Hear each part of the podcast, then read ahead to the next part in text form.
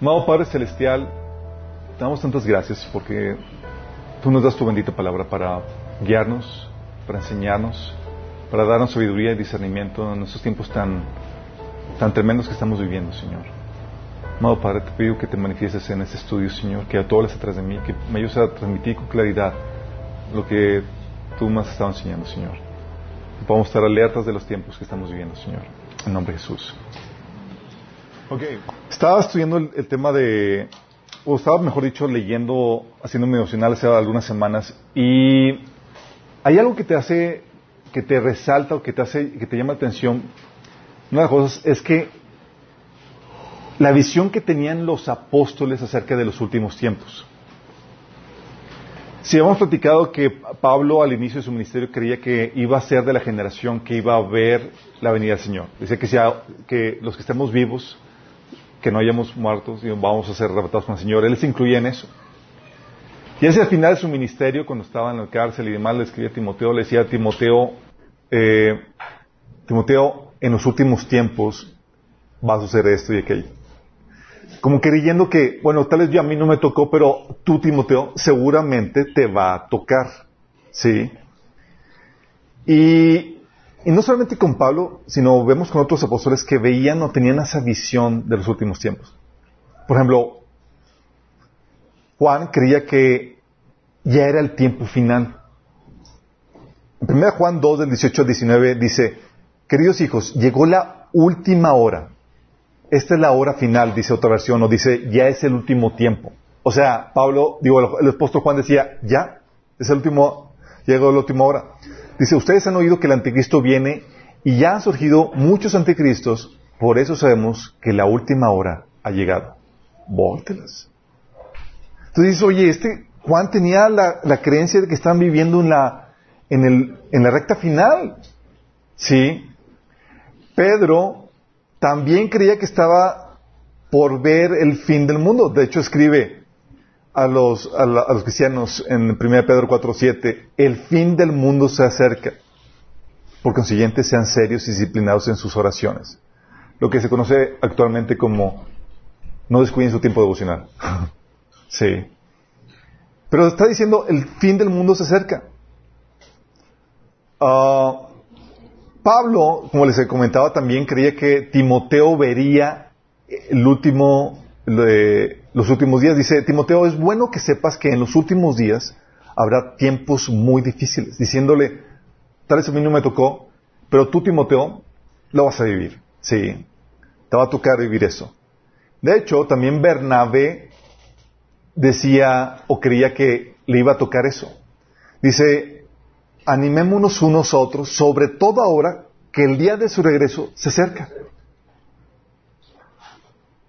Aún Judas, sí, Judas, el hermano de carne de Jesús, dice en Judas 1.18, ellos, los apóstoles, les advirtieron que en los últimos tiempos habría gente burlona cuyo objetivo en la vida sería satisfacer sus malos deseos. Hablando de, de que lo que estaban viviendo a la iglesia que le escribió eran ya los últimos tiempos, porque estaban teniendo gente burlona dentro de la iglesia, gente pequeñosa. Y le estaba comentando que eran los últimos tiempos. Y tú tienes dos opciones en cuanto a esto. Uno, decir, bye. Uh, se me está olvidando que tenía. Um, tienes dos opciones. Uno, decir, vaya, se equivocaron. Digo, no sabían que todavía iban a pasar dos mil años para que el Señor volviera. Y dices, va, se equivocaron e ignoras el comentario y lo haces a un lado. Es una opción. De hecho, sinceramente yo lo hacía. Pues, se equivocaron estos chavos, normalmente no, no supieron qué onda. O la segunda opción es que digas, wow, nos están dando una pista de cómo sería el escenario previo a la venida del Señor. Ellos sabían cómo sería el escenario previo a la venida del Señor y nos estaban alertando. El hecho de que no haya venido el Señor cuando lo esperaban no significa que estuvieran equivocados en cuanto al tipo de escenario que sabían habría previo a la venida del Señor. ¿Me explico? Ellos sabían, ok, sabíamos que, porque el Espíritu nos ha hablado, el escenario iba a ser así, y estaban viendo a su alrededor, y así era. ¿Sí? Dijeron, Señor, ya está por llegar. Estamos en los últimos tiempos. Como decía Juan, estamos en los últimos tiempos. Y lo interesante de estas cartas que les cité, de esos, comentarios, es que el contexto de estas cartas es que fueron escritas en un contexto en donde fue durante el gobierno de, de Nerón. ¿Se acuerdan del emperador Nerón? Eh, durante ese, el Nerón estuvo gobernando del 54 al 68 después de Cristo. Y durante ese tiempo tienes que se escribió la primera carta de Timoteo, primera de Pedro, segunda de Timoteo, segunda de Pedro, Hebreos y Judas, donde todos ellos hacen referencia de que estamos en los últimos tiempos, o que estamos, o que Timoteo va a pasar ya los últimos tiempos, que en sus días iban a verse los últimos tiempos. Sí. Y luego Juan escribió sus cartas durante el gobierno de Domiciano. Escribió primera, segunda y tercera de Juan entre los años 90 y 95 después de Cristo. Y Apocalipsis la escribió entre el año 90 y 96 después de Cristo. Sí, fue la última carta, el pilón. Sí, de carta muy importante. Y ese que uno dice, oye, si nos vamos a que no se equivocaron, sino que estaban arrojando pistas en cuanto a cómo sería el escenario, podríamos ver qué escenario estaban pintando y analizar el contexto en el que estaban viviendo. Porque muy bien nos podían dar pistas de lo que estamos viviendo hoy en día. ¿Me explico? Y la verdad es que eran tiempos peligrosos. Y vamos a ver que son muy similares a los que hoy vivimos como lo estamos viendo nosotros. Porque nos estamos encontrando en un mundo cada vez más adverso a la fe y a los verdaderos creyentes. Sí. Y te vas a encontrar cómo era su escenario. Por la descripción que ellos dan, mencionaban peligros dentro de la iglesia y peligros fuera de la iglesia. Dentro de la iglesia mencionaban que iba, que iban a aparecer como parte de las señales de los últimos tiempos falsos maestros dentro de la iglesia, falsos maestros. Dice 1 Juan 2, de 18 a 19, queridos hijos, llegó la última hora o el último tiempo. Ustedes han oído que el anticristo viene y ya han surgido muchos anticristos. Por eso sabemos que la última hora ha llegado. Fíjate lo que está haciendo. Dice, llegó la última hora porque han surgido muchos anticristos. Por eso sabemos que la última hora ha llegado. Y en el contexto en el que está hablando este eh, Juan, está hablando de personas que se oponen al Evangelio, falsos maestros. ¿Sí? Falsos maestros. Dice, y luego Pedro, que se escribió en, este rango de, tiempo, que también discernía que eran los últimos tiempos, decía, Um, en 2 Pedro 2 del 1 al 3. En Israel también hubo falsos maestros, profetas, tal como habría falsos maestros, tal como habrá falsos maestros entre ustedes. Ellos les enseñarán con astucia herejías destructivas y hasta negarán al Señor que quien los compró. Esto provocará su propia destrucción repentina. Habrá muchos que seguirán sus malas enseñanzas y su vergonzosa inmoralidad. Y por culpa de estos maestros se hablará mal del camino de la verdad llevados por la avaricia, inventarán mentiras ingeniosas para apoderarse del dinero de ustedes. Pero Dios los condenó desde hace mucho tiempo y su destrucción no tardará en llegar. Te está diciendo, estamos en los últimos tiempos y esta es una característica de eso. Sí. Primera de Timoteo 4.1, cuando eh, Pablo escribió a Timoteo, le dice, ahora bien, el Espíritu Santo nos dice claramente que en los últimos tiempos algunos apostatarán de la fe verdadera, seguirán espíritus engañosos y, y enseñanzas que provienen de demonios. O sea, últimos tiempos relacionados con falsos maestros y enseñanzas de demonios que llevan a la gente a, que apostaten de la fe. Sí. 1 Juan 4 del 1 al 5 dice, si alguien afirma ser profeta y no reconoce la verdad acerca de Jesús, aquella persona no es de Dios. Tal persona tiene el espíritu del anticristo. Del cual ustedes oyeron que viene al mundo y de hecho ya está aquí. Pero ustedes, mis queridos hijos, pertenecen a Dios. Ya lograron la victoria sobre esas personas porque el espíritu que vive en ustedes es más poderoso que el espíritu que vive en el mundo. Esas personas pertenecen a este mundo, por eso hablan desde el punto de vista del mundo y el mundo les presta atención. ¿Sí? Según Juan 1.7 dice, les digo esto, porque muchos engañadores han salido por el mundo. Ellos niegan que Jesucristo vino en cuerpo humano. Tales personas son engañadores y anticristos. Heavy. Es lo que le, decía Pablo Timoteo de, evita cualquier cosa que pueda desviarte de la fe. En 2 Timoteo 2 del 16 al 18 habla acerca de eso y poniendo un ejemplo con, con Himeneo y Fileto. Entonces menciona que sería caracterizado por falsos maestros y falsos profetas dentro de la iglesia. Y hay gente que dice, pues no conozco a muchos. Y la verdad es que cuando tú no tienes un amplio conocimiento de la Biblia, tú no discernes los malos maestros y los malos profetas, entonces no ves a ninguno. ¿Sí me explico? Solamente los ves cuando conoces bien la Biblia para discernir el engaño del error. Cuando lo discernes dices, oh my goodness, aquí hay uno, aquí hay otro, aquí hay otro, y dices, oh, oh, oh, sí. Las personas que no saben están como si nada, ah, pues está muy bien, porque no tienen el conocimiento para discernir entre el engaño de la verdad. Entonces la gente que dice, no, pues todo está muy bien, no es porque no haya falsos maestros, chicos. Es porque no tienen el discernimiento para, reconocerlos. ¿Se me explicó? Entonces menciona que iba a estar caracterizado por falsos maestros y profetas dentro de la iglesia. También iba a estar caracterizado por falsos creyentes dentro de la iglesia. Judas 1.18 decía que los apóstoles les advirtieron que en los últimos tiempos habría dentro de la iglesia gente burlona cuyo objetivo en la vida sería satisfacer sus malos deseos. Fíjate lo que dice. Dentro de la, iglesia. Dice 2 Timoteo 3 del 1 al 4. Ahora bien, ten en cuenta que en los últimos días, le está diciendo Pablo a Timoteo, en los últimos días. Y Pablo se lo estaba a Timoteo porque él, por lo que estaba viendo su alrededor, dice, a Timoteo le va a tocar. Ten en cuenta que en los últimos días vendrán tiempos difíciles.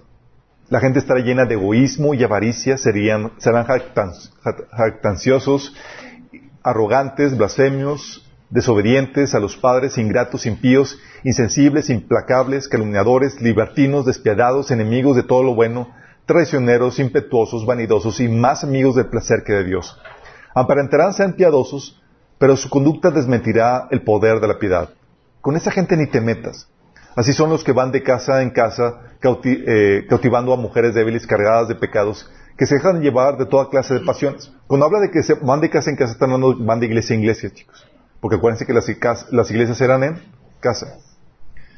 Dice, ellos, ellas siempre están aprendiendo, pero nunca logran conocer la verdad. Del mismo modo que Janes y Jambres se opusieron a Moisés, también esta gente se opone a la verdad. Son personas de mente depravada, reprobados en la fe, pero no llegarán muy lejos porque todo el mundo se dará cuenta de su insensatez como pasó con aquellos dos. Tú, a gente que dice, ah, ve esto, y dice, ah, pues sí, él está hablando de la gente del mundo. No, no está hablando de la gente del mundo.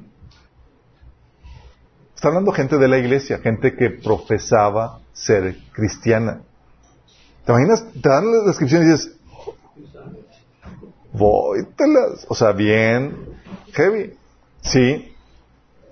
Segundo de Pedro, 2 del 12 al 22 también hablaba de estos personajes. Dice, son como animales irracionales que viven por instinto y nacen para ser atrapados y destruidos. Se burlan de lo que no entienden e igual que animales serán destruidos. Su destrucción será la recompensa que recibirán por el daño que han causado. A ellos les encanta entregarse a los placeres perversos a plena luz del día. Son una vergüenza y una mancha entre ustedes. Se deleitan en el engaño incluso mientras comen con ustedes en las reuniones de compañerismo. Está hablando de cristianos, chicos. ¿Sí? Cometen adulterio con solo mirar y nunca sacian su deseo por el pecado. Incitan a los inestables a pecar y están bien entrenados en la avaricia viven bajo la maldición de Dios. Se apartan del buen camino y siguen los pasos de Balaam, hijo de Beor, a quien le encantaba ganar dinero haciendo el mal. Pero Balaam fue detenido de, su locura cuando su burra le reprendió con voz humana. Estos individuos son tan inútiles como manantiales secos o como neblina que es llevada por el viento. Están condenados a la más negra oscuridad. se jactan de sí mismos con alardes tontos y sin sentido, seducen con los instintos naturales desenfrenados a quienes apenas comienzan a apartarse de los que viven en el error. O sea, gente entre cristianos que apenas se convirtieron y ellos los seducen a volver al pecado. ¿Sí? Y cuando la gente escapa de la maldad del mundo por medio de conocer a nuestro Señor y Salvador Jesucristo, pero luego se enreda y vuelve a quedar, y vuelve a quedar esclavizada por el pecado, termina peor que antes. Les hubiera sido mejor nunca haber conocido el camino de la justicia en lugar de conocerlo y luego rechazar el mandato que se les dio de vivir una vida santa. Demuestran qué tan cierto es el proverbio que dice, un perro vuelve a su vómito, y otro que dice, un cerdo recién lavado vuelve a revolcarse en el lodo. ¿Sí te das cuenta el escenario que está pintando? Si hoy está, está heavy. Porque lo, grueso del asunto es que está hablándote de la condición dentro de la iglesia.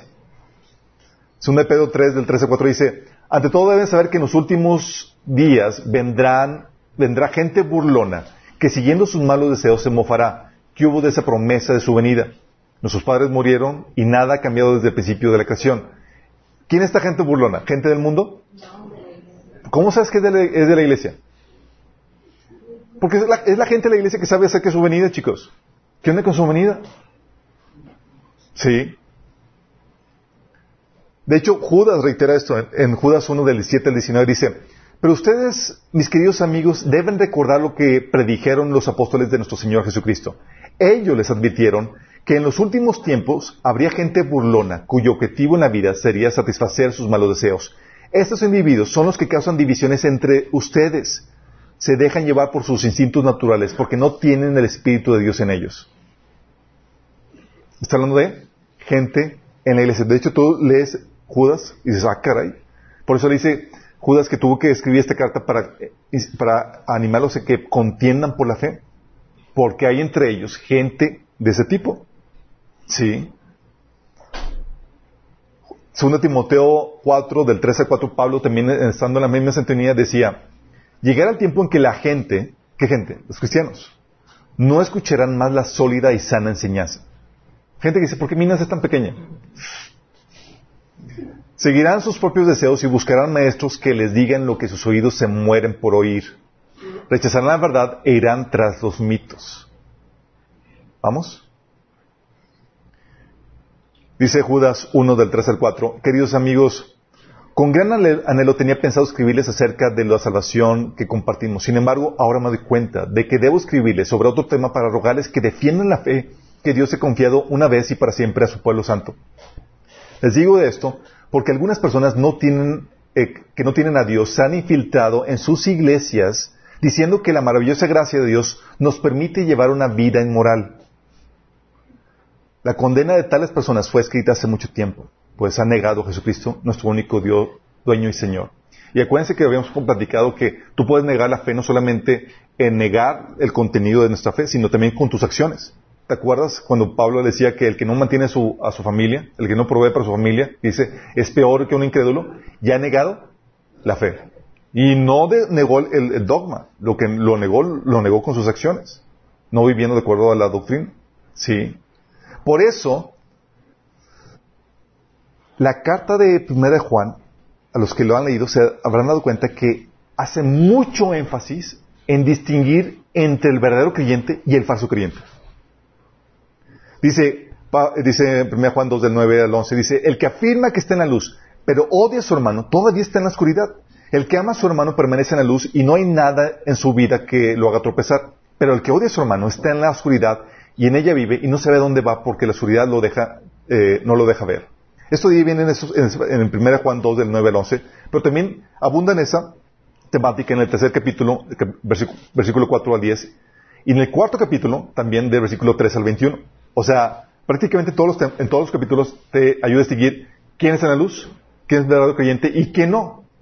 Porque él estaba a escribiendo en esta misma carta que estamos en el último tiempo. Y una característica del último tiempo es que habría mucho falso creyente dentro de la iglesia. ¿Me explico? Eh, nos ha tocado dar, eh, ministrar a, algunos de la iglesia eh, diferentes temáticas y una chica se nos acerca con la temática de, los problemas que ha tenido con sus noviazgos. Y nos aborda y dice, es que he tenido, digo, los tres, cuatro pretendientes que he tenido, todos me piden que, que, tenga relaciones con ella, con, conmigo, dice. Le digo, pues búsquete cristianos. dices, ¿todos eran cristianos? Y yo,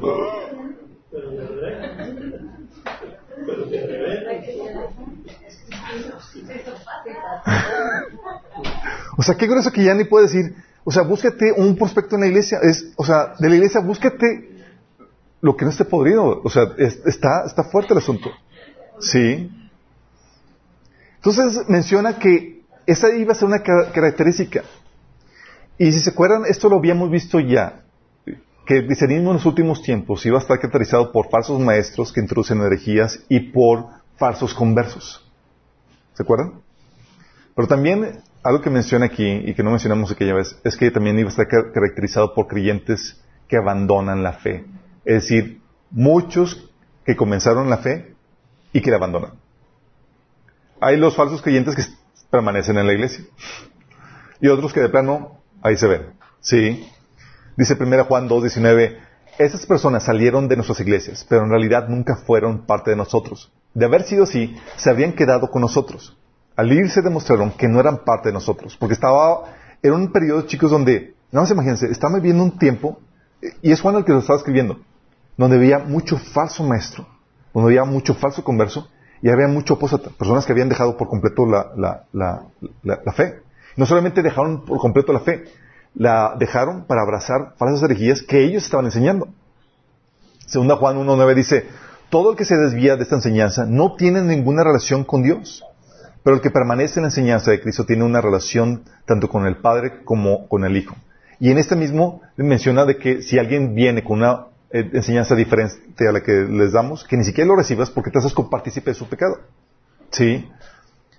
1 Juan 2, del 18 al 19 dice, queridos hijos, llegó la última hora. Ustedes han oído que el anticristo viene y ya han surgido muchos anticristos. Por eso sabemos que la última hora ha llegado. Esas personas salieron de nuestras iglesias. O sea, eran personas que se oponen a nuestra fe, pero ¿dónde crees que estaban? En las iglesias. Qué fuerte, ¿no? Dice, esas personas salieron de nuestras iglesias, pero en realidad nunca fueron parte de nosotros. De haber sido así, se habrían quedado con nosotros. Al irse demostraron que no eran parte de nosotros. Entonces, este es el escenario que te estaba explicando. Y por eso ellos decían, estamos en los últimos tiempos, chicos, porque el escenario que se va a presentar previo a la venida del Señor va a estar caracterizado por falsos maestros, por cristianos no regenerados y por mucha gente que abandona la fe. Y si les ha tocado, oye, cristianos que conocieron de, hace años, que con los que conviviste, y luego los ves años después y apostataron, ya no siguen, se enfriaron y demás. Esos son los peligros dentro de la iglesia.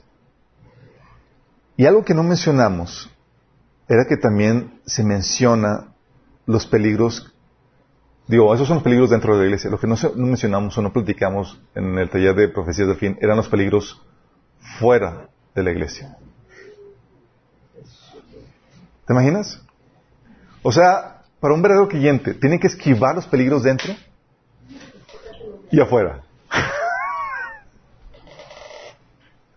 Por algún Pablo decía, eh, le decía Pablo a Timoteo, en los últimos tiempos vendrán tiempos peligrosos.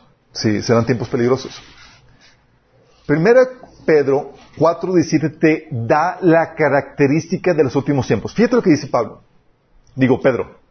Dice, en este contexto, déjame platicarte un poquito si te diste cuenta de, lo, de, los tiempos en los cuales en los cuales eh, se escribieron esas cartas. Sí. ¿Por qué fue famoso Nerón? ¿Alguien se acuerda? Mató a su hermano. ¿Qué más? Incendió Roma, ¿se acuerda? Incendió Roma y ¿qué hizo para salirse con la suya? Para que no le inculparan. Los cristianos, culpó a los cristianos. Culpó a los cristianos. Ah, diez puntos a la niña. si le den cenar, por favor. Culpó a los cristianos. Fue durante la época de, de, Nerón que se escribió esas cartas. Donde estaba la persecución a todo lo que da, chicos. Sí. Dice, eh, en el año 64 sucedió el gran incendio de Roma y el pueblo sospechaba que Nerón había sido el que lo había ocasionado. Y para alejar de sí mismo sus sospechas, este acusó a los cristianos y ordenó su castigo. Miles fueron muertos de maneras crueles, entre ellos Pablo y Pedro. Pablo decapitado, Pedro crucificado de cabeza.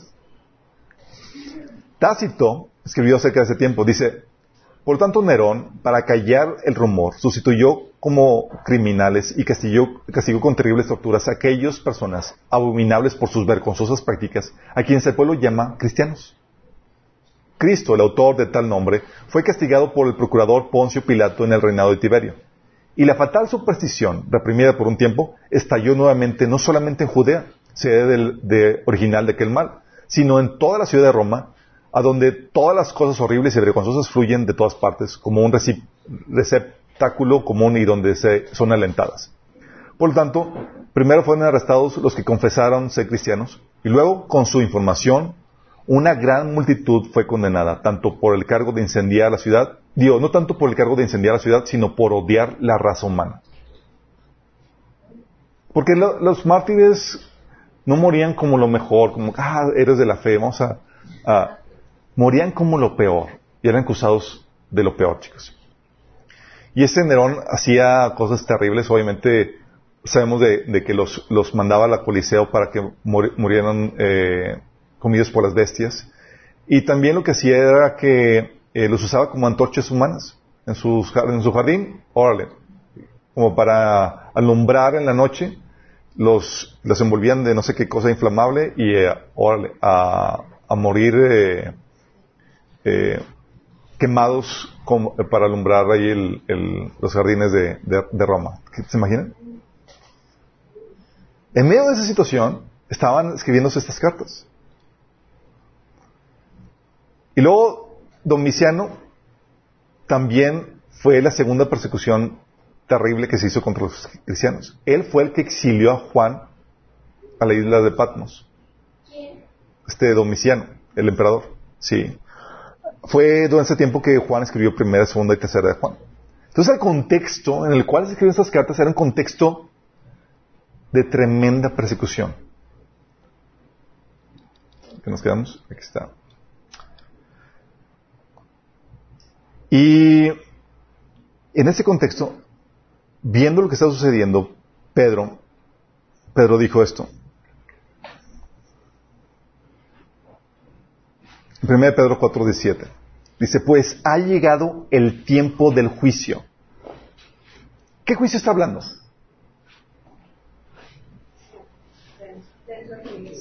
Dice, el tiempo de juicio, es decir, el tiempo de juicio, de juicio de Dios sobre la tierra. ¿Sí? Y sabemos que el tiempo de juicio donde Dios va a derramar su ira es el tiempo donde empiezan los sellos de Apocalipsis 6 al Apocalipsis 19. ¿Se acuerdan? Como en el principio de dolores, donde muere primero una cuarta parte de la población, luego muere una tercera parte de la población, en total 50%, sin contar los mártires. ¿Se acuerdan? Que son millones. Entonces lo vimos. Dice Pedro, ha llegado el tiempo de juicio. Y luego dice esto. Y debe comenzar por la casa de Dios. Dices, oh my goodness. Gloop, gloop, gloop. Y si el juicio empieza con nosotros, qué terrible destino le espera a los que nunca obedecieron las buenas nuevas de Dios.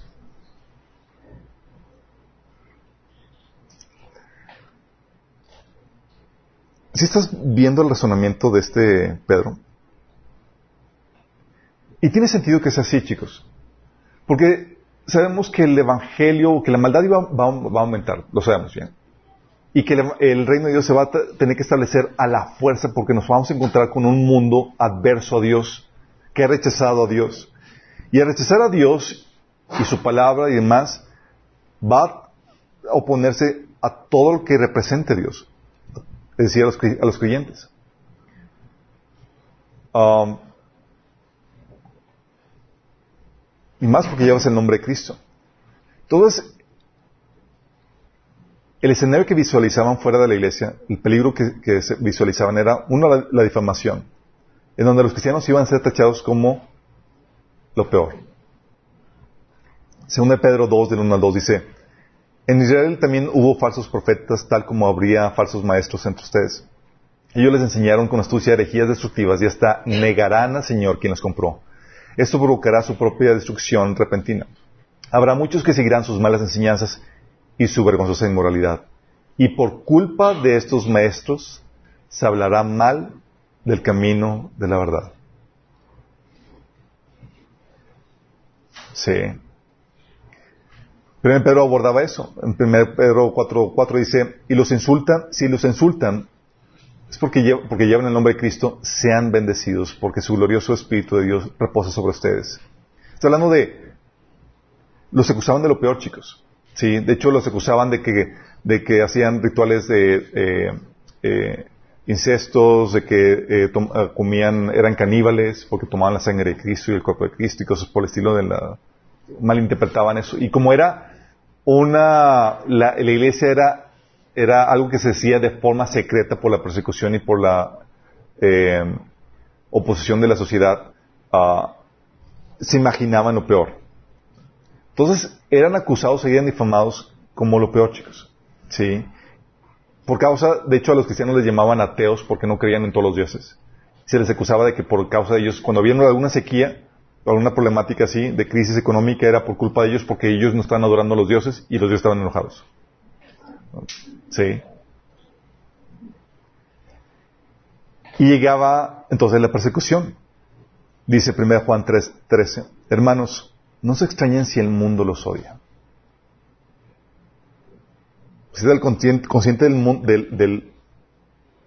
del, tiempo que estaban viviendo. Decía, hey, en palabra de ánimo, Estate consciente de que el mundo te va a odiar, ¿sí?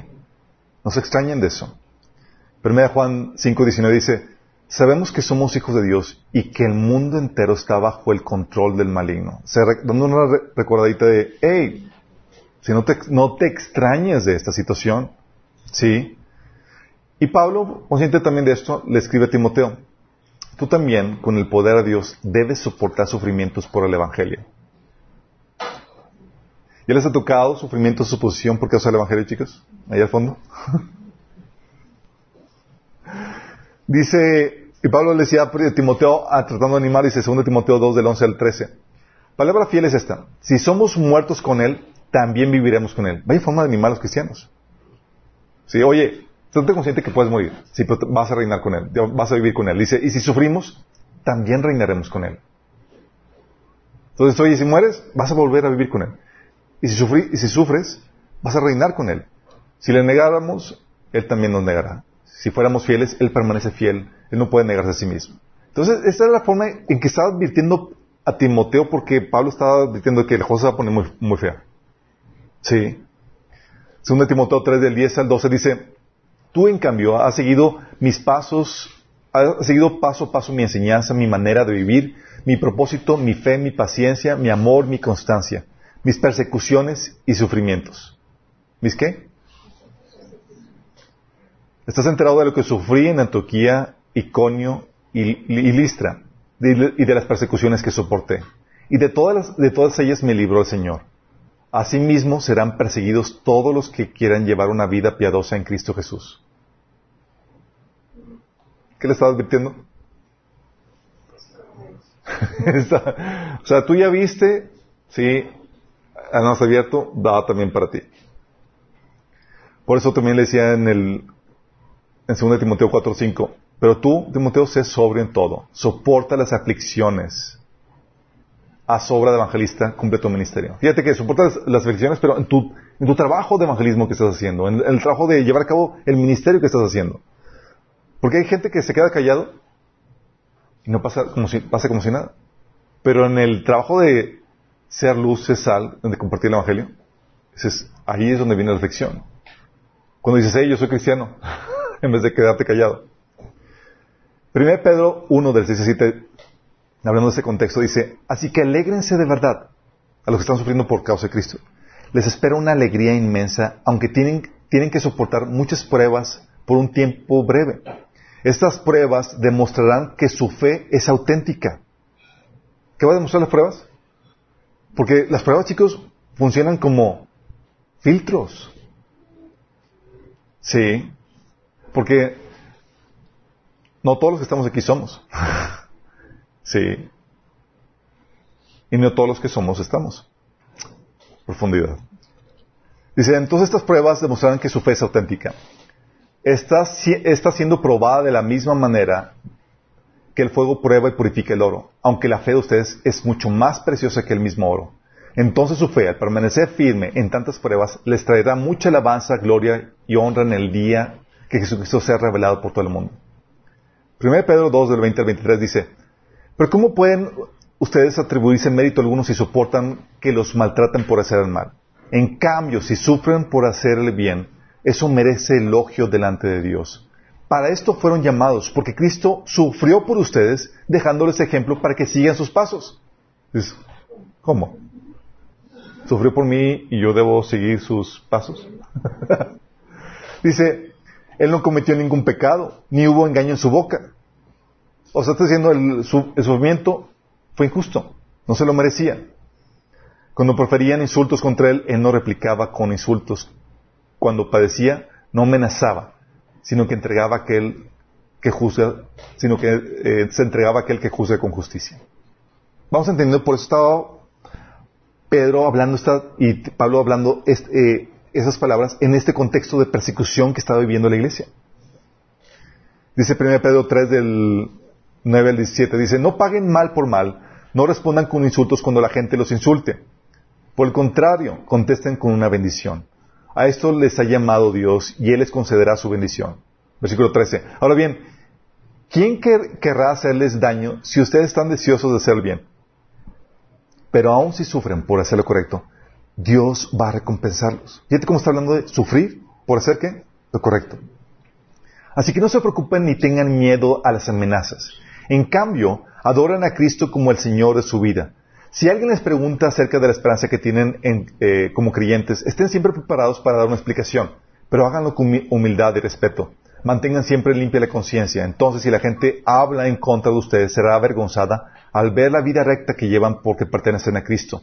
Recuerden que es mejor sufrir por hacer bien, si eso es lo que Dios quiere, que sufrir por hacer el mal.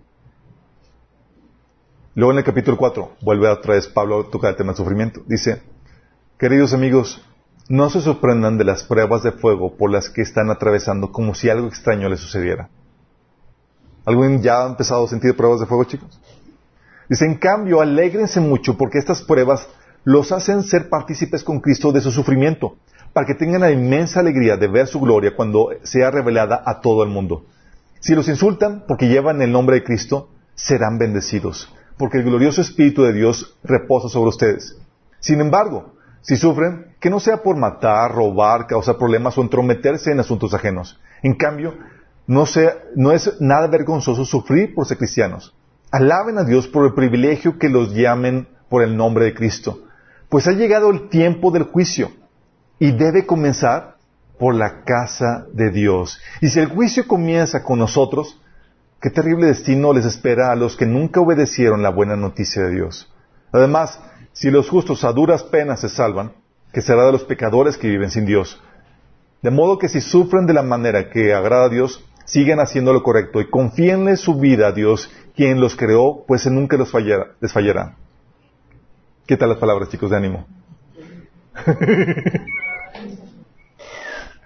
Esto no me gusta matar leer A ver. Hebreos 10, del 32 al 37, también otra epístola que se escribió en este contexto histórico de Nerón. Dice, acuérdense de los primeros tiempos cuando recién aprendían acerca de Cristo. Recuerden cómo permanecieron fieles aunque tuvieron que soportar terrible sufrimiento. Algunas veces los ponían en ridículo públicamente y los golpeaban. Otras veces ustedes ayudaban a los que pasaban por lo mismo. Sufrieron junto con los que fueron metidos en la cárcel y cuando ustedes los quitaron todos sus bienes, lo aceptaron con alegría. Sabían que el futuro, en el futuro les esperaba cosas mejores que durarán para siempre. Por lo tanto, no desechen la, eh, firme, firme confianza que tienen en el Señor. Tengan presente la gran recompensa que les traerá. Perseverar con paciencia es lo que necesitan ahora para seguir haciendo la voluntad de Dios. Entonces recibirán todo lo que Él ha prometido, pues dentro de muy poco tiempo el que viene vendrá sin demorarse. ¿Vamos? Entonces quería comentarles este pequeño detalle que se me había pasado. ¿Por qué, chicos?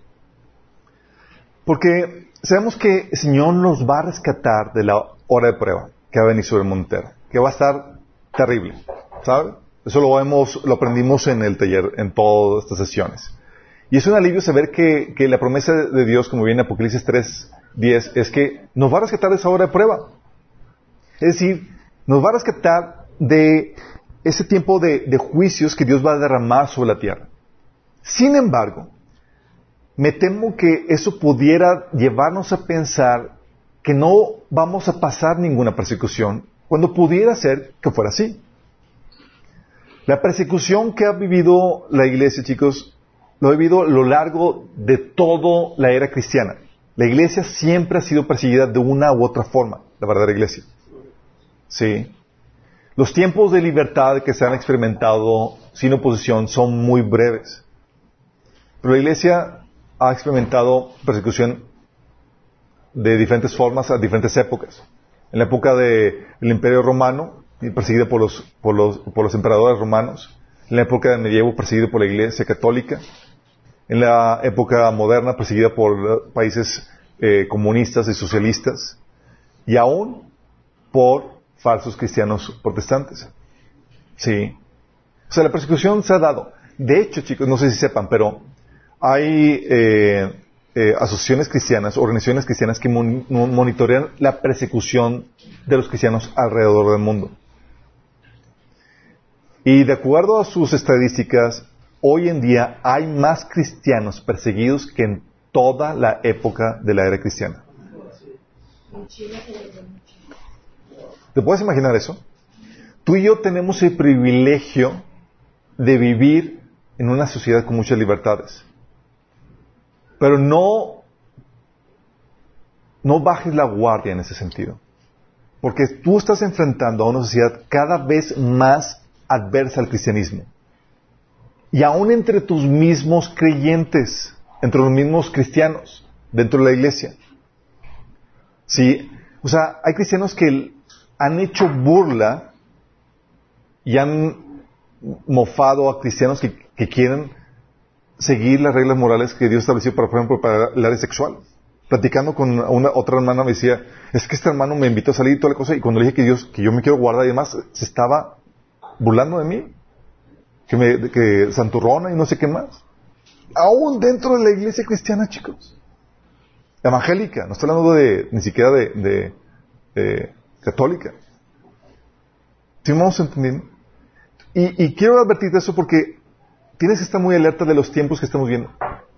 Y es de esperarse que haya algo de, oposición. ¿Qué tanto vamos a, nos va a tocar vivir? No sé. Sí, capaz de que es muy poco en nuestra zona, en, nuestro, en nuestra, aquí en México. En otras partes, en Irán, en China y en países donde eh, gobierna el, Islam y los gobiernos socialistas, la represión está fuertísima. Hay reportajes y puedes encontrar eh, películas de, documentales en YouTube donde hablan de la iglesia subterránea en Irán y demás. Y hay un movimiento tremendo en esos lugares. Porque y es algo que quiero alentarlos en medio de esta situación, chicos. Y dices, oye, me gustaría ser perseguido.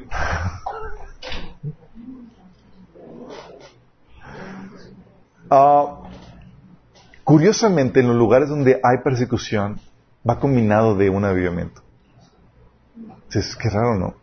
¿Por qué tiene ese efecto?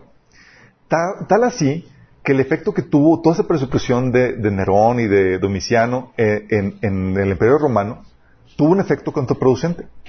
Entre más los perseguían, más se expresaban. De hecho, Tertuliano escribió eh, en el segundo siglo, dice, dice este Tertuliano, somos de ayer, o sea, somos recientes, y sin embargo, llenamos vuestro imperio, vuestras ciudades, vuestros pueblos, vuestras islas, vuestras tribus, vuestros campamentos, castillos, palacios, asambleas y senado. o sea, somos de ayer y ya los tenemos invadidos. Órale, chicos. Sí. Eh, dice, o sea, cuando terminaron las persecuciones, chicos, en el 313 después de Cristo, eran cristianos cerca de la mitad de los habitantes del Imperio Romano. ¿Por qué? ¿Por qué, chicos? ¿Qué efecto? O sea, ¿cómo puede ser que, una que la persecución pueda tener semejante efecto? Y uno dice así, pues, si es efecto que venga la persecución, así como, así como con miedito, ¿no? Échala, así como que, si yo los digo que, que...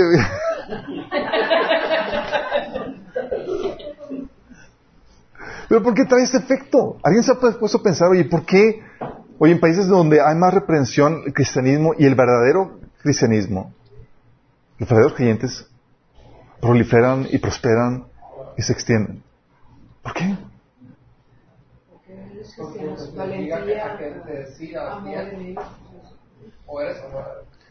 ¿Sabes? Eh, una de las cosas que produce la persecución es que filtra a la iglesia y quita las malas influencias. ¿Sí? O sea, cristianos tibios, medio mundanos y demás, bye. Sí. ¿Te, dices, ¿Te acuerdas, Pablo, que decía que las malas influencias, de las malas compañías corrompen las buenas costumbres? Bueno, se van las malas compañías que corrompían la iglesia. Sí.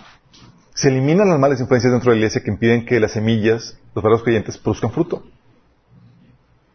Mientras que, y, y, quedan los que se animan unos a otros en la fe a crecer, a permanecer y demás.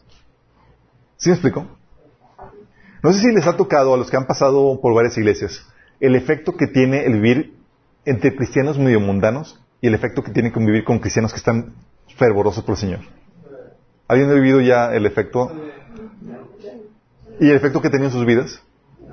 Que dices, órale, mi fe se, incendió y aumentó y todo lo que dices, ¿qué pasó? Dices, el contexto afecta. Entonces, un efecto de la persecución es que solamente los machines, los que están en serio con la fe, se quedan, chicos. Los cristianos que están así, en la cuerda floja, bye, bye. Sí. Y no solamente eso, no solamente quedan los cristianos verdaderos, sino que la persecución produce cristianos maduros. Fíjate lo que dice Romanos 5 del 3 a 5. Dice, también nos alegramos al enfrentar pruebas y dificultades, porque sabemos que nos ayudan a, desarrollar resistencia. Y la resistencia desarrolla firmeza de carácter, y el carácter fortalece nuestra esperanza segura de la salvación. Y esa esperanza no, no acabará en desilusión, pues sabemos con cuánta ternura nos ama Dios, porque nos ha dado el Espíritu Santo que llena, para llenar nuestro corazón con su amor. Entonces dice que las dificultades, que las tribulaciones, las pruebas, desarrollan nuestro carácter y nuestra esperanza firme de salvación, es decir, fortalece nuestra fe. Qué, qué tremendo, ¿no? ¿Por qué? Porque si no te quitan de la fe, lo que están haciendo es que te clavan más en la fe. ¿Me explico? Sí causa dolor, sí te, pero te clavas más. Y aumenta tu esperanza firme de salvación.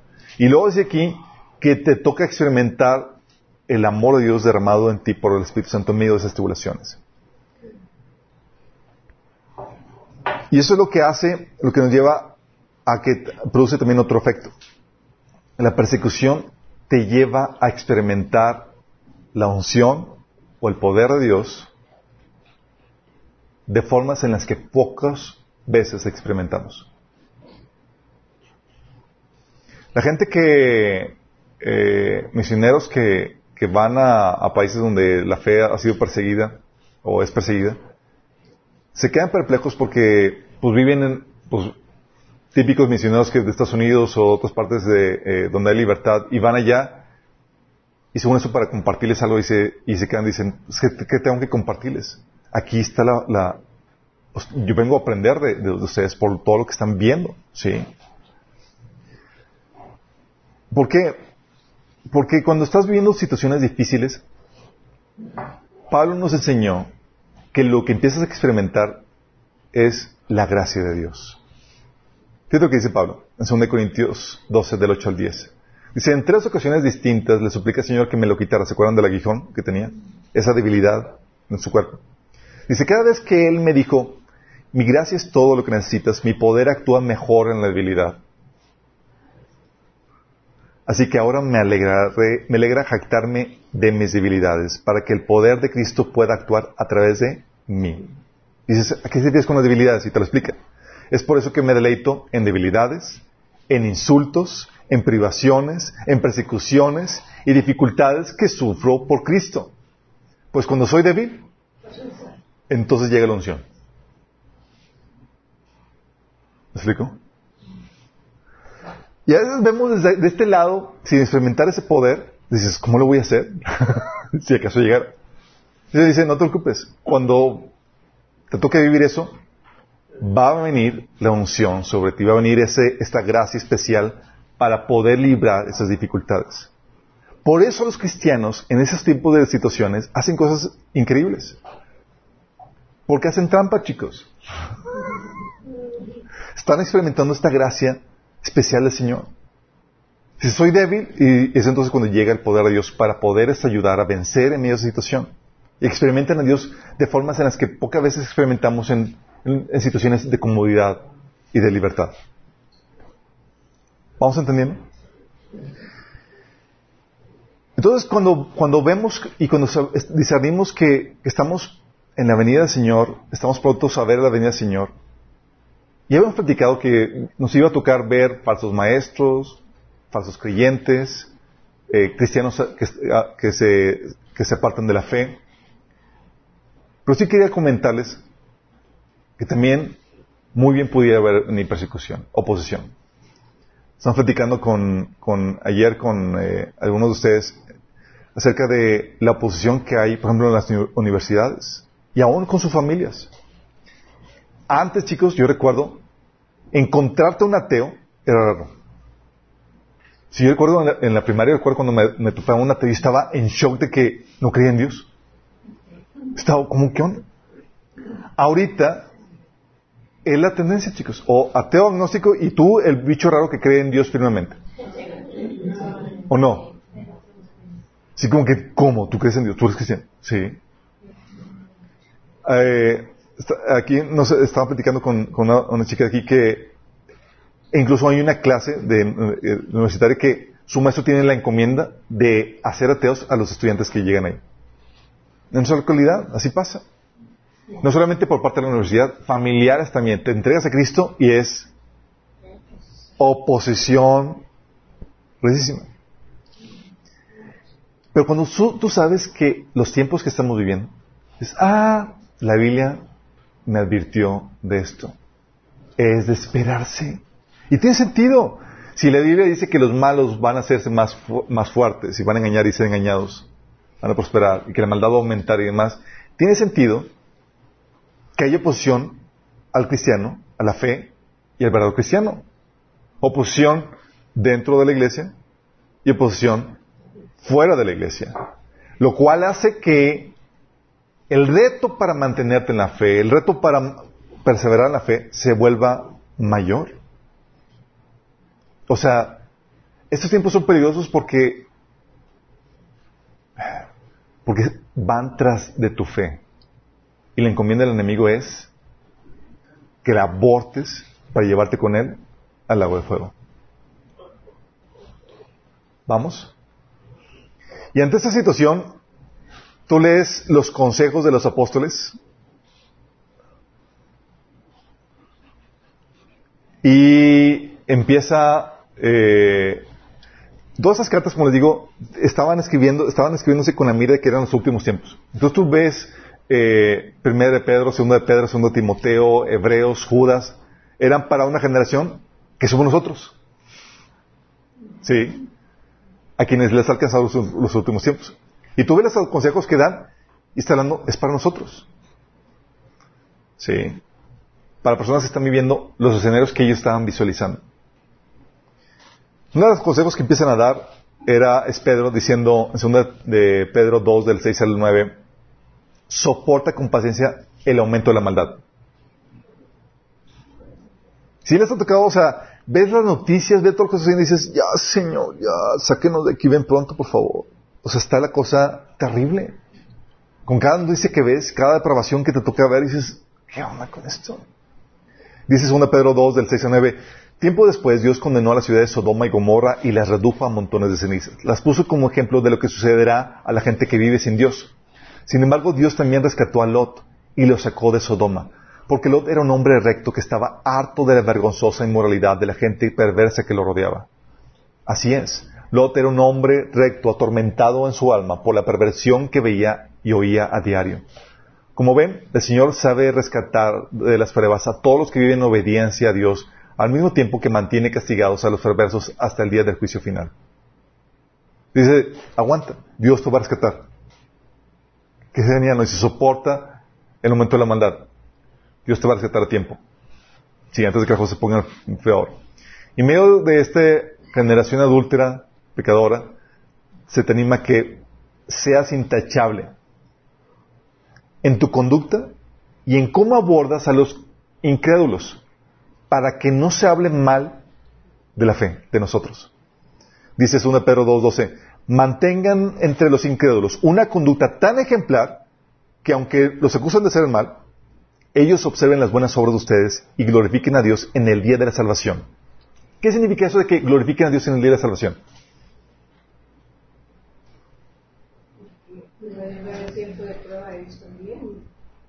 No. Significa se lo voy a leer, así, lo, así captan. Dice, mantengan entre los incrédulos una conducta tan ejemplar que aunque los acusan de ser el mal, ellos observen las buenas obras de ustedes y glorifiquen a Dios en el día de la salvación. ¿Cuándo es el día de la salvación, chicos? El rapto. Es cuando el Señor viene por nosotros. Es cuando sucede el rapto, ellos van a darse cuenta que fue verdad y van a glorificar a Dios. Es decir, se van a convertir. ¿Estás entendiendo? ¿Qué versículo? ¿Qué versículo?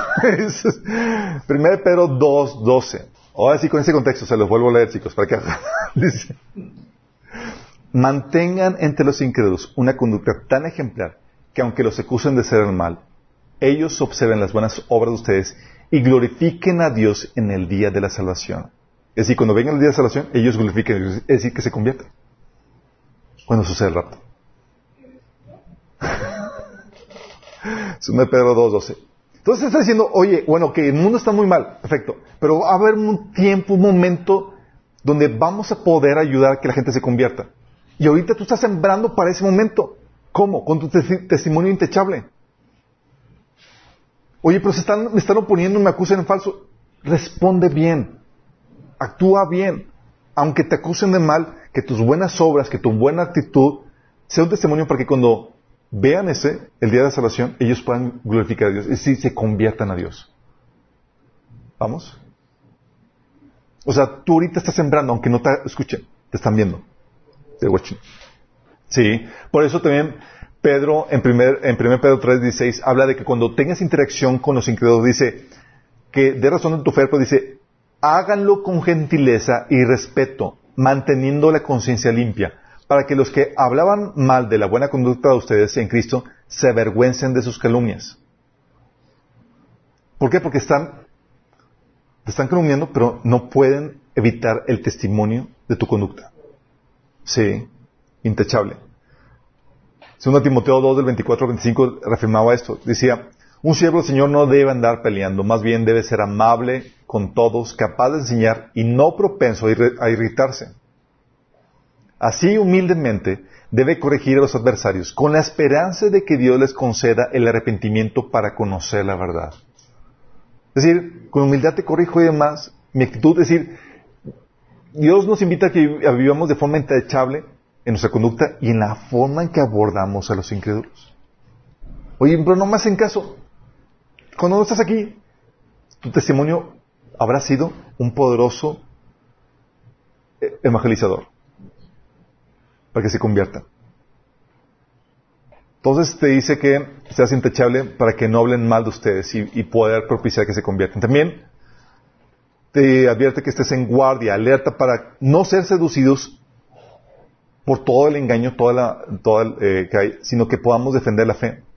Segundo de Pedro 3, 17 dice, queridos amigos, ustedes ya saben estas cosas, así que manténganse en guardia. Entonces no serán arrastrados por los errores de esa gente perversa y no perderán la base firme que tienen. ¿Qué te dice? Como vio haber muchos falsos maestros y falsos cristianos en medio de ti, que debe estar en guardia. A ver, ¿dónde, dónde, dónde está el, el, el que me quiere desviar? Sí. 1 Juan 4.1 dice, queridos amigos, no les crean a todos los que afirman hablar de parte del Espíritu. Pónganlos a prueba para averiguar si el Espíritu que tienen realmente proviene de Dios, porque hay muchos falsos profetas en el mundo. Está diciendo, hey, en guardia, discernimiento, chicos. Sí. Segunda de Juan 1.8 dice, mirad por vosotros mismos para que no perdáis el fruto de vuestro trabajo, sino que recibáis el galardón, el galardón completo. ¿A qué se refiere con que vean por ustedes mismos? Que cuida tu fe, lo que has creído, para que no se pierda todo lo que has vivido y pagado por Cristo puede ser al final que te desvíes. ¿Sí? De hecho, es lo que decía Judas 1.3. Dice, queridos amigos, con gran anhelo tenía pensado escribirles acerca de la salvación que compartimos. Sin embargo, cambió de planes. Ahora me doy cuenta de que debo escribirles sobre otro tema para rogarles que defiendan la fe que Dios ha confiado una vez y para siempre a su pueblo santo. ¿Por qué? Porque hay muchos falsos entre ustedes. ¿Y qué debe hacer? Defender la fe. Es decir, chútate el taller de apologética. ¿Qué es lo que significa? Apologética, defensa de la fe. Tienes que saber cómo defender la fe. Es parte de, ¿sí? También debes de permanecer firme en la doctrina y la palabra de Dios, que es la palabra profética. Dice 2 Timoteo 3 del, 15, del 14 al 15. Pero tú permanece firme en lo que has aprendido, de lo cual estás convencido, pues sabes de quién lo aprendiste. Desde tu niñez conoce las sagradas escrituras que pueden darte sabiduría necesaria para la salvación mediante la fe en Cristo Jesús. Fíjate lo que está diciendo, permanece firme. Por eso Pablo decía, cuídate de tu doctrina y de ti mismo, porque haciendo esto salvarás a ti mismo y a los que te oyen. O sea, tiempos peligrosos, tiempos peligrosos al fin, muy astuto en cuanto a lo que crees estás creyendo. Porque va a haber falsos maestros, falsos hermanos que van a tratar de desviarte. Por eso cuando estoy detrás de ustedes, chicos, ¿Cómo hace un tiempo devocional? Muy bien, ¿saliendo Lilia? No, ah, tacha. Pero confío en ti, Alberto. No, no confíes en mí. ¿Y qué tal si me desvío? ¿Ahí vas detrás de mí? Si Pablo decía, si aún nosotros, un ángel del cielo, les enseña un evangelio diferente, fíjate que Pablo se consideraba que pudiera él desviarse. Sí. Pablo, o sea, si es así, o sea, no puedes confiar a nadie más que en lo que el Señor te revela en tu palabra. Aquí lo que enseñamos debe hacer clic a lo que tú has estado leyendo en la Biblia. Si no te hace clic, ponlo ahí, analízalo, y si no concuerda con lo que el Señor te está enseñando, recházalo. Sí. Por eso, en 2 Pedro 1 del 12 al 19, fíjate la actitud de, de Pedro, consciente de los últimos tiempos, decía, por eso siempre les recordaré estas cosas, por más que las sepan y estén afianzados en la verdad que ahora tienen. ¿Cuál es la actitud? Es, como son tiempos, los últimos tiempos y tiempos peligrosos, los voy a seguir atiborrando, chicos. Por más afianzados que estén. Sí. Además considero que tengo la obligación de refrescarles la memoria mientras viva en esta habitación pasajera que es mi cuerpo. Eso para otros, ay, Pedro, otra vez vas a decir lo mismo. sí, es el mismo sermón, pero les voy a ayudar a que, que se afirmen. Se dice, porque sé que dentro de poco tiempo tendré que abandonarlo según, o sea, su cuerpo, según me lo ha manifestado el Señor Jesucristo también me esforzaré con empeño para que, aún después de mi partida, ustedes puedan recordar estas cosas en, todo tiempo. Cuando les dimos a conocer la venida de nuestro Señor Jesucristo en, todo poder, no estábamos siguiendo sutiles cuentos supersticiosos, sino dando testimonio de su grandeza que vimos con nuestros propios ojos. Él recibió honor y gloria de parte de Dios cuando desde la majestuosa gloria se le dirigió aquella voz que dijo, este es mi hijo amado y estoy complacido con él. Nosotros mismos oímos esa voz que vino del cielo cuando estábamos con Él en el Monte Santo. Esto ha venido a confirmarnos la palabra de las, de los profetas, a la cual ustedes hacen bien en prestar atención, como una lámpara que brilla en el lugar oscuro, hasta que despunte el día y salga el lucero de la mañana en sus corazones. Esta palabra de los profetas, chicos, hablando del Antiguo Testamento. Y aquí te está diciendo, fíjate la, la actitud de Pedro, está diciendo, chicos, el Evangelio es real. Soy testigo ocular y también escuché las palabras de, oído de lo que sucedió. Y estaba reflexionándoles, no es un cuento supersticioso. Es decir, estaba dando, obviamente para él se le facilitaba la apologética porque él era el, testigo presencial. sí. Eh, yo lo vi, yo lo conocí, yo lo palpé, sí. Y es lo que mismo decía Juan, esas cosas fueron escritas porque, para que tengamos comunión con, nosotros, porque ellos vieron eso. Entonces, es permaneciendo firmes en la doctrina y en la palabra profética, es decir, en la palabra, en, las escrituras. También nos enseñan a vivir en medio de esa situación de los últimos tiempos desarraigados del mundo. Es algo que ya hemos platicado. Pedro en 1 Pedro 1.17 y en 1 Pedro 2.11 habla de que somos peregrinos y extranjeros en este mundo. Es decir, vamos de pasada y no debemos aferrarnos. Sí, por eso en 1 Juan 2 del 15 dice, te dice, no ames a este mundo. Es decir, no te arraigues. Porque si te... O sea, las cosas se van a poner de mal en peor, chicos. Y si no tienes esa situación donde, si estás arraigado esto, o sea, vas a, vas a perder la vida eterna porque amas las cosas del mundo y aparte vas a perder estas cosas porque estas cosas van a ser destruidas. Y el mundo va a ser sacudido. Sí. Cuando tú pones tu corazón en estas cosas, eres fácil a, a vivir ansiedad, depresión y demás porque esas cosas son conmovibles, crisis económicas y demás. Y la Biblia nos enseña que en esos tiempos difíciles tenemos que vivir desarraigados. Oye, perdí esto o aquello, X, sigo firme en la fe, no me quita el sueño. Sí. Y no solamente no me quita el sueño, sino que tengo la mirada puesta en la recompensa. Y es algo que escribían los apóstoles en medio de, esta, de este contexto. Dice 1 Pedro 1 del 3 a 6, que toda la alabanza sea para Dios, el Padre nuestro Señor Jesucristo. Es por su gran misericordia que hemos nacido de nuevo para que, porque Dios levantó a Jesucristo de los muertos. Ahora vivimos con gran expectación y tenemos una herencia que no tiene precio. Una herencia que está reservada en el cielo para ustedes, pura y sin mancha, que no puede cambiar, que no puede cambiar ni deteriorarse.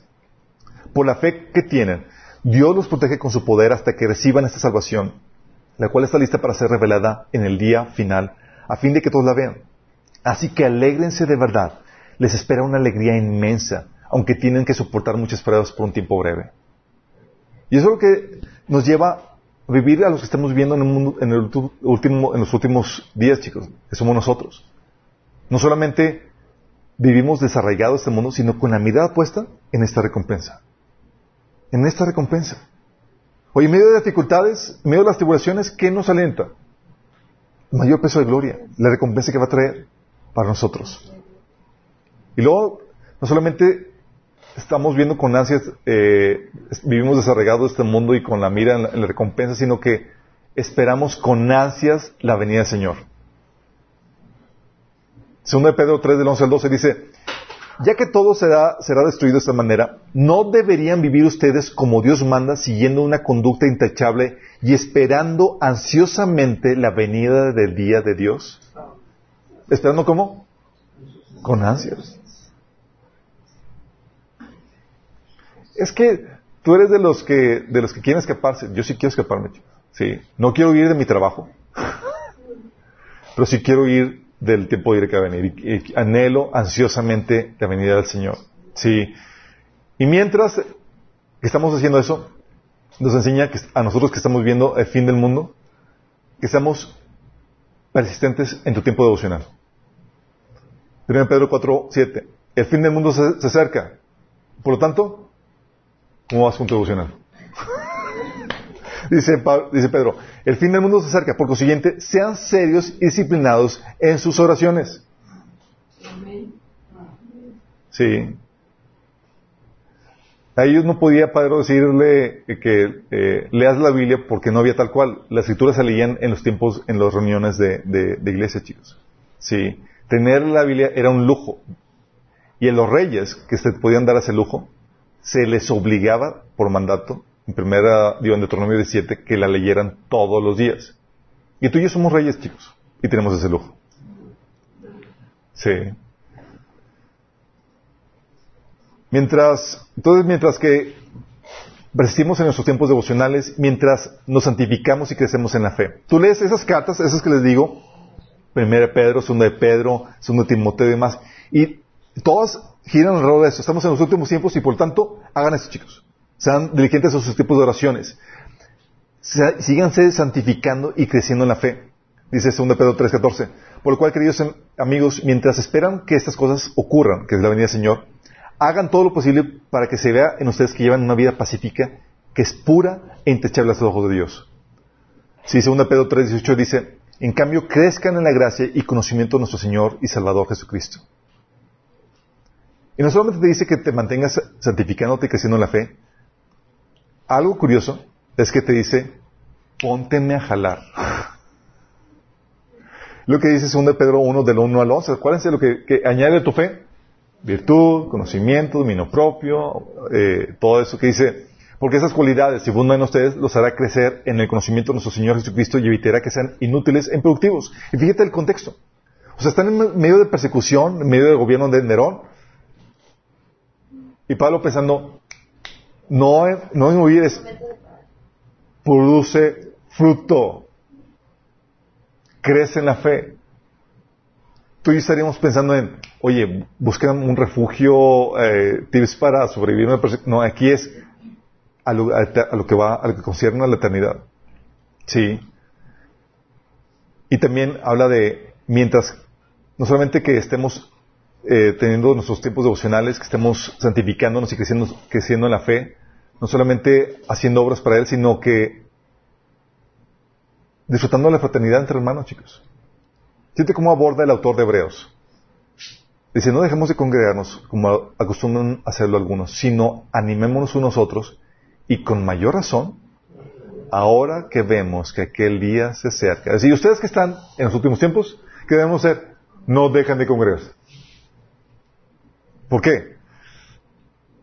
Es peligroso. Tu fe puede decaer y lo que está en peligro con tu fe es tu salvación. Oye, ¿me puedo enfermar? Es más peligroso de caer en la fe. Enfermarte con la incredulidad. Más peligroso. Sí.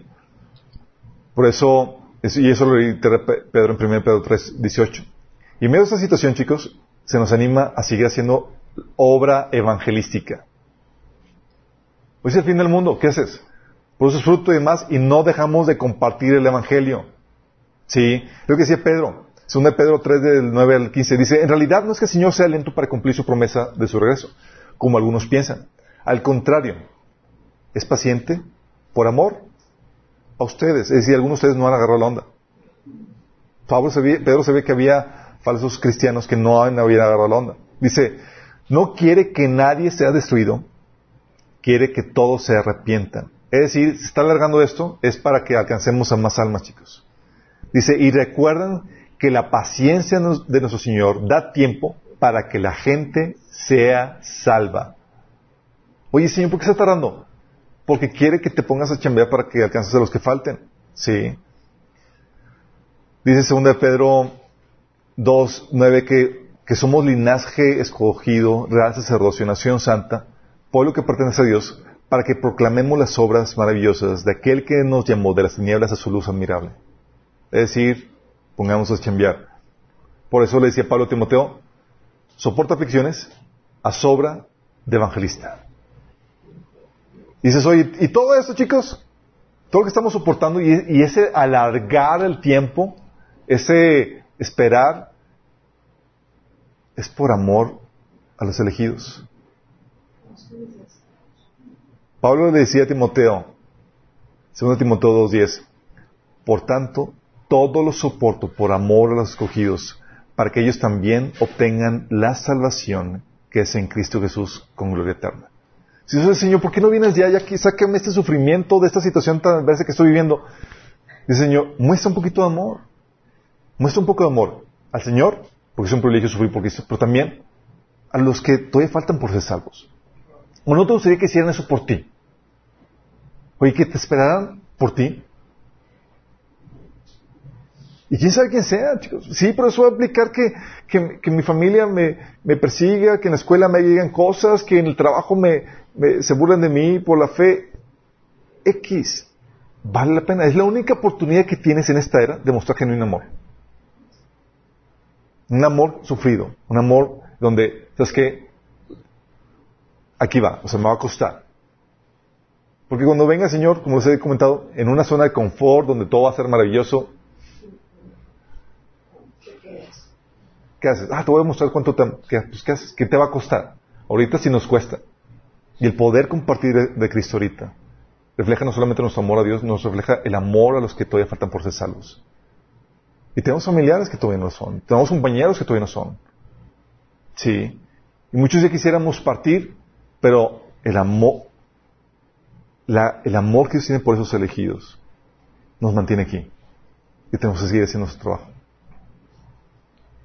En medio de la persecución, en medio de la adversidad, en medio de los falsos hermanos, en medio de los falsos maestros. El reto que tenemos, por lo tanto, como creyentes, en el tiempo final que nos ha tocado vivir, es mucho mayor que el de cualquier otra generación. ¿Estamos conscientes de eso?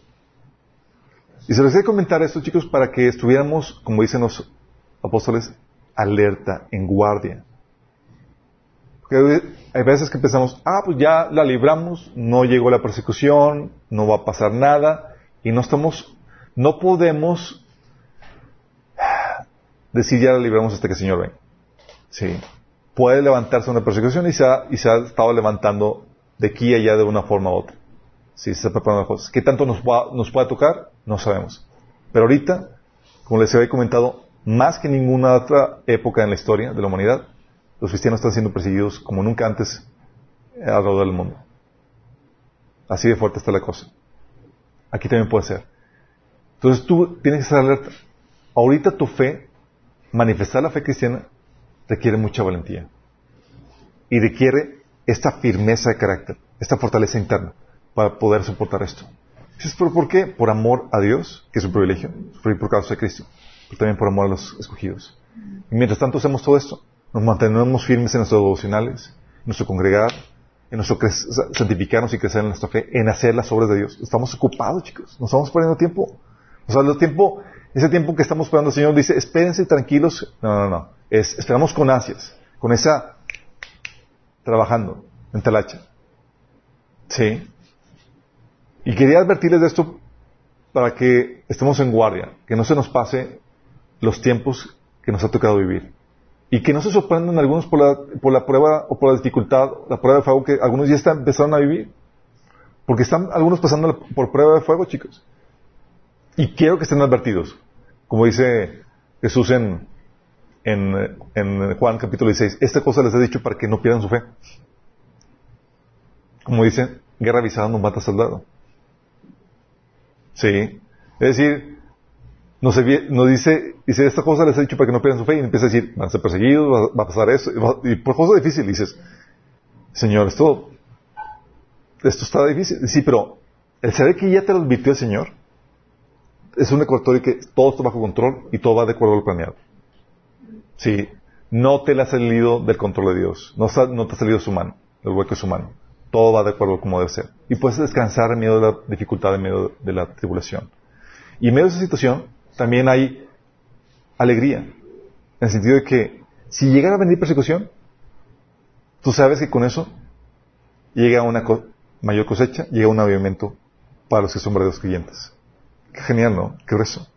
Es donde más brilla la luz de Cristo. Qué fuerte. ¿Terminamos con oración? Amado Padre Celestial, damos tantas gracias, Señor, porque tu palabra nos advierte, Padre. Nos da discernimiento de cómo serán las cosas previas a tu venida, Señor. Tú nos advertiste, Señor, que el juicio comenzaría por, por la casa, Señor. Señor, gracias por advertirnos de las cosas que pueden venir sobre, sobre nuestras vidas, Señor. Y queremos estar listos y preparados, Señor. Ayúdanos a fortalecer nuestra fe, a seguir creciendo en ti, en tu palabra, para que si hay oposición, si hay adversidad por parte del mundo, aún por parte de los falsos hermanos dentro de la iglesia, Señor, podamos soportarlo con alegría y viéndolo como un privilegio, Señor, poniendo nuestra mirada en la recompensa eterna, Señor. Estando siempre alertas para que no caigamos, para que no seamos seducidos por la falsa doctrina, Señor, o por, o por la seducción del pecado, Señor, a los cuales los falsos maestros incitan, Padre. Ayúdenos, Señor, a mantenernos fieles y firmes en ti, Padre. Te lo pedimos en el nombre de Jesús. Amén.